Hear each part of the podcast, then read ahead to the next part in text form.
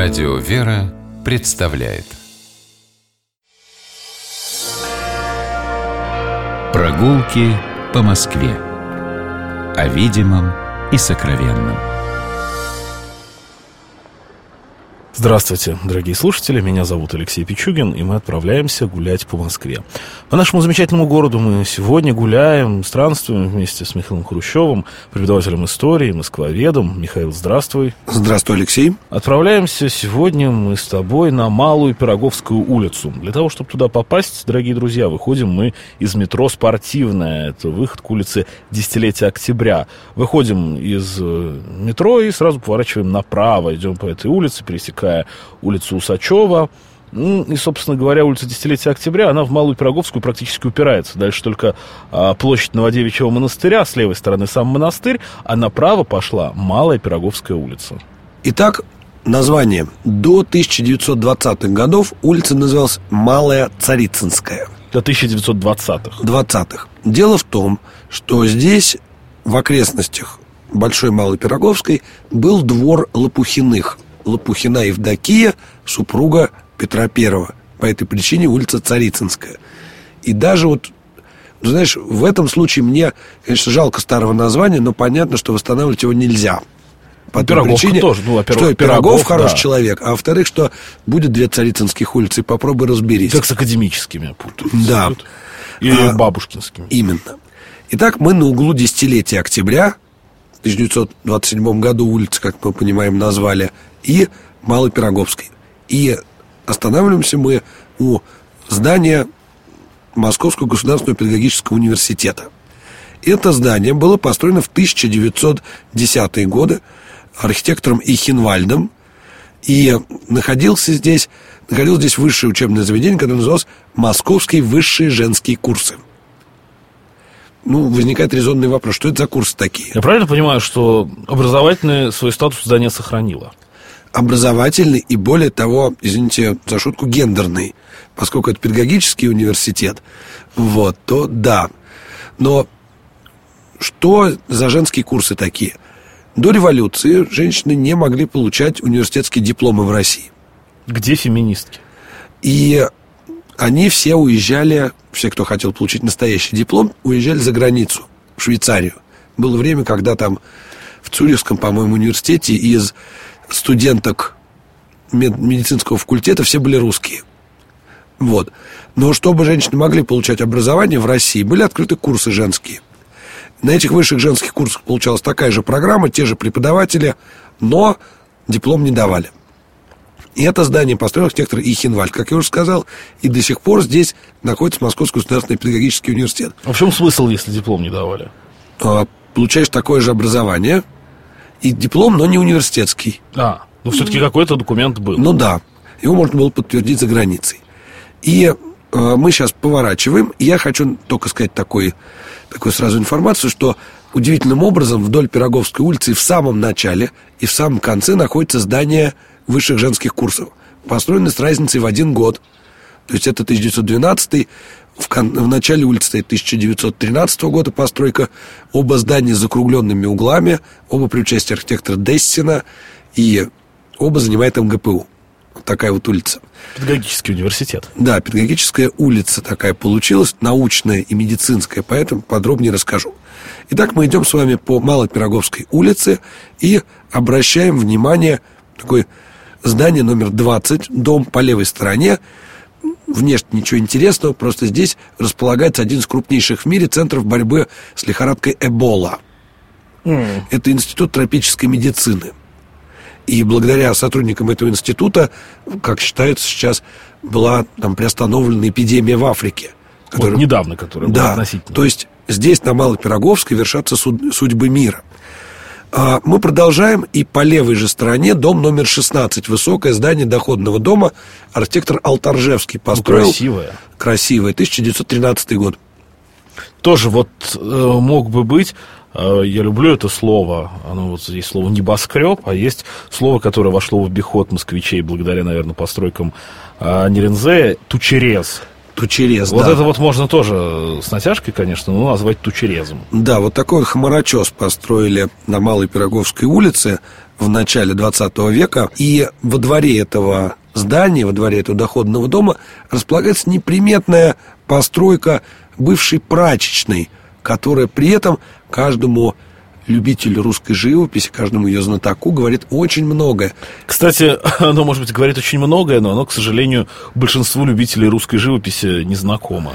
А Сейчас а, это здание находится на реставрации, здесь ремонтные работы.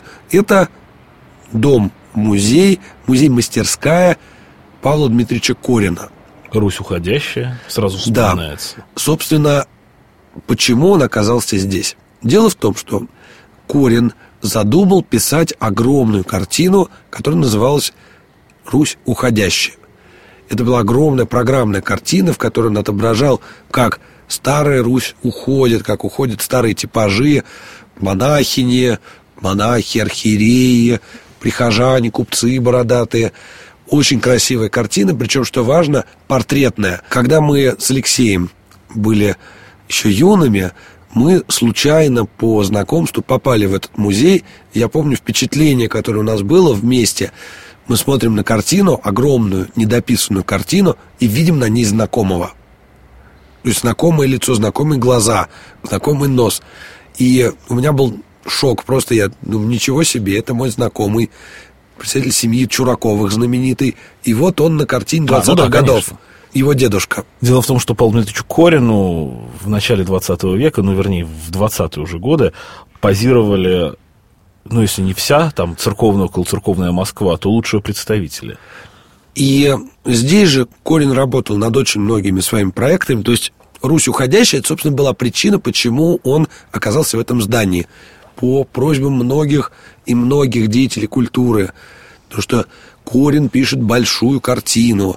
Корину нужно большое помещение. Не было в Москве мастерской, где могла бы вместиться такая картина. Фактически этот дом, эта мастерская Павла Дмитриевича Корина, это памятник не написанной картине. Да, то есть э, эту прачечную ему отдали, потому что там картина могла поместиться. Собственно, в ней его и писали, и вытащить ее оттуда не там, повреждая, не разбирая, невозможно было. Ну, одна стена, это практически вот холст, который был натянут, на котором должно было быть написана картина. Он на так- котором она почти написана, скажем так.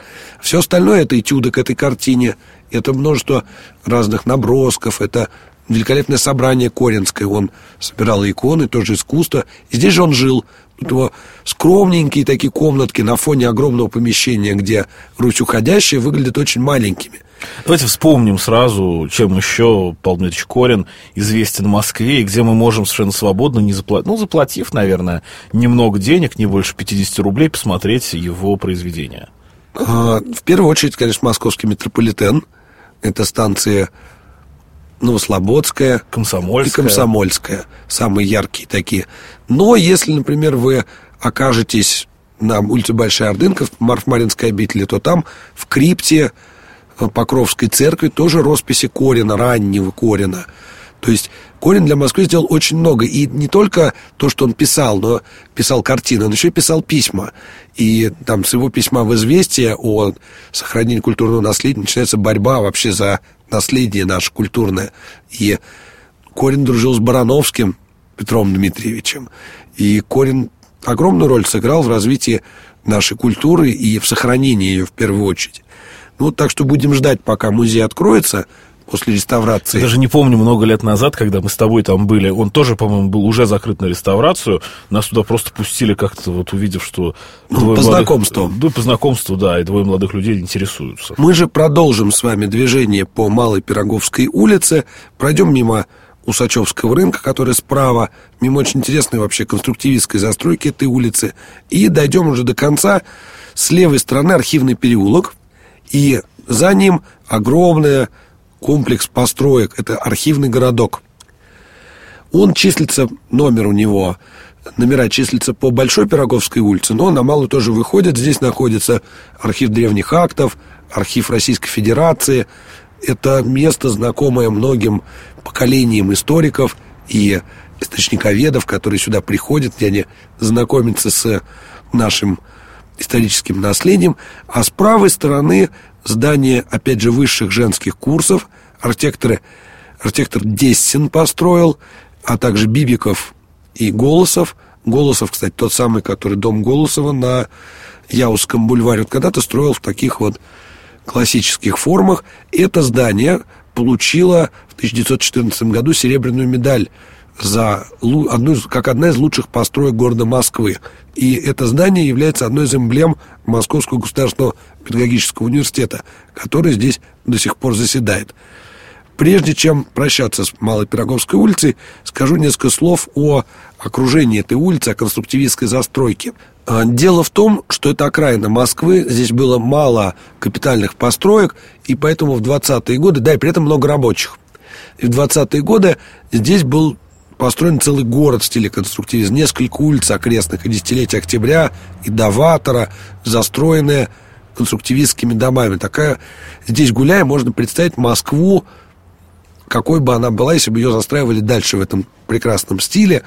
Такая вот нереализованная Москва – Спасибо. По Малой Пироговской мы сегодня гуляли вместе с Михаилом Хрущевым, преподавателем истории, москвоведом, и Алексей Пичугин. Мы прощаемся с вами, дорогие друзья. До новых встреч. Любите Москву и гуляйте по нашему городу. Будьте здоровы. До свидания. Прогулки по Москве. О видимом и сокровенном.